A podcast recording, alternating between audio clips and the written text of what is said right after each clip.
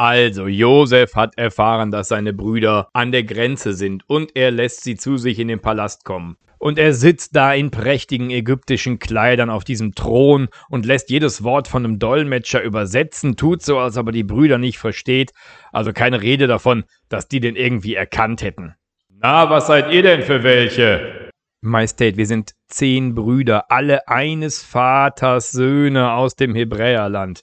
Stimmt ja nicht, Spione seid ihr. Nein, Majestät, wirklich, wir sind zehn Brüder. Wir, eigentlich elf. Einer, den haben wir beim Vater gelassen, der Benjamin, der ist noch so jung. Und einer ist leider schon vor ein paar Jahren gestorben. Aber ansonsten wirklich. Und dem Vater geht's dem gut? Äh, dem Vater? Ja, ja, dem, danke der Nachfrage, dem geht's gut. Ach, das ist aber schön zu hören, dass eurem Vater gut geht. Das freut mich aber sehr, wirklich. Ja, ja, Majestät, freut uns auch sehr. Ja. Was ist denn mit dem los? Na gut, also ich glaube euch diese Brüdergeschichte nicht. Ihr seid Spione. Bringt den Jüngsten her, diesen Benjamin. Dann will ich euch gerne glauben, ansonsten nicht. Wir machen folgendes. Ihr dürft gehen, nehmt euer Korn mit, kein Problem. Dann sagt ihr eurem Vater schön groß, ich will den Benjamin sehen. Und damit ihr auch wirklich wiederkommt, bleibt einer hier. Du da, äh, wie heißt du nochmal? Ach so, ja, Simeon, ne? Du bleibst hier. Ach du lieber Schrecken sagen die Brüder auf Hebräisch. Das ist eine Katastrophe. Das macht der Vater niemals. Der wird eher sterben, als dem Benjamin uns mitzugeben. Und der Älteste, der Ruben, sagt, das ist jetzt die Strafe, Männer, für das, was wir damals dem Josef angetan haben. Ich hab euch gewarnt, sowas fällt immer auf einen zurück. Jetzt ist es passiert. Der Josef versteht ja alles. Und er sagt, kurze Pause und geht in seinen privaten Wohnbereich und weint erstmal eine Runde, weil er so gerührt ist. Und dann wäscht er sich das Gesicht, geht wieder raus. Regelung ist klar, der Benjamin muss her, ab. Und so gehen die Männer mehr oder weniger geschlagen nach Hause. Und so kommen die zehn Brüder dann irgendwann zu ihrem Vater und sagen folgendermaßen, das war nicht sehr angenehm mit dem Verwalter da, der hasst uns und der hat gesagt, wir sollen den Benjamin mitbringen. Kommt nicht in Frage kommt nicht in Frage. Ich hab den Josef verloren, den Benjamin verliere ich nicht auch noch. Ja, aber Vater, nein! Und dabei bleibt er erstmal. Aber die Hungersnot geht ja nicht vorüber und sie haben schon wieder kein Korn mehr irgendwann und Jakob sagt, Männer, ihr müsst wieder nach Ägypten neues Korn kaufen. Und die sagen, ja, wird aber nicht funktionieren, Vater, denn es ist ja immer noch nicht die Bedingung erfüllt von diesem Verwalter. Ja, aber ich kann den Benjamin nicht mitgeben. Vater, dann werden wir alle verhungern, auch Benjamin. Also irgendwie sieht's dann der Jakob doch ein. Und schweren Herzens und unter großen Tränen lässt er den Benjamin mitziehen. Und so kommen sie nach Ägypten und Josef wird gemeldet, die Männer sind wieder da, diesmal zu elft. Und Josef lässt sie wiederkommen und sie werfen sich vor ihm nieder und sagen, Majestät, da sind wir wieder, guck mal, hier ist der Kleine.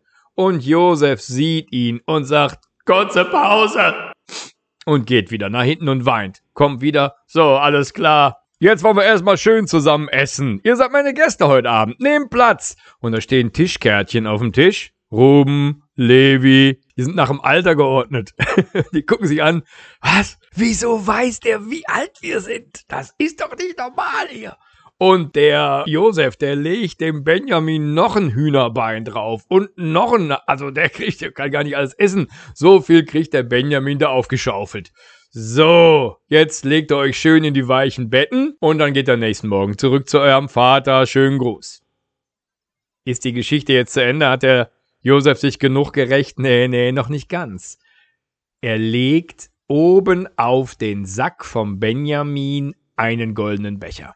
Und so ziehen die elf dann an die Grenze. Und dann sagt der Zöllner, Säcke aufmachen. Und da liegt in Benjamins Sack tatsächlich dieser Becher. Alle zurück zum Palast. Und Josef macht nochmal einen letzten Showdown. Ich hab euch bewirtet mit dem besten Essen, das ihr je gekriegt habt. Und ihr vergeltet es mir, indem ihr mich bestiehlt. Nein, nein, nein, nein. Ich weiß nicht, was hier los ist. Es ist wie ein Fluch, aber wir haben es nicht getan. Doch. Dann, dann nimm uns als Sklaven, wenn du es nicht glaubst, aber. Nein, ich bin nicht so ungerecht, dass ich alle als Sklaven nehme. Nur den, der es getan hat, den Benjamin, den behalte ich als Sklaven. Nein. Judah tritt jetzt vor und sagt, Majestät, wenn ihr einen Sklaven haben wollt, dann nehmt mich, aber den Benjamin nicht.